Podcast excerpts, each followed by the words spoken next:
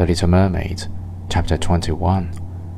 No one on earth has such lovely voices as they, but the little mermaid sang more sweetly than all. The whole court applauded her with hands and tails, and for a moment her heart felt quite gay, for she knew she had the sweetest voice either on earth or in the sea. But soon she thought again of the world above her.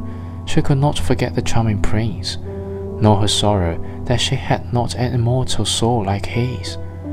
She crept away silently out of her father's palace, and while everything within was gladness and sun, she sat in her own little garden, sorrowful and alone.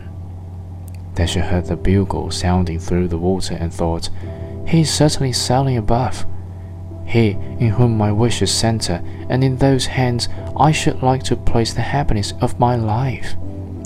I will venture all for him and to win an immortal soul. While my sisters are dancing in my father's palace, I will go to the sea witch, of whom I have always been so much afraid.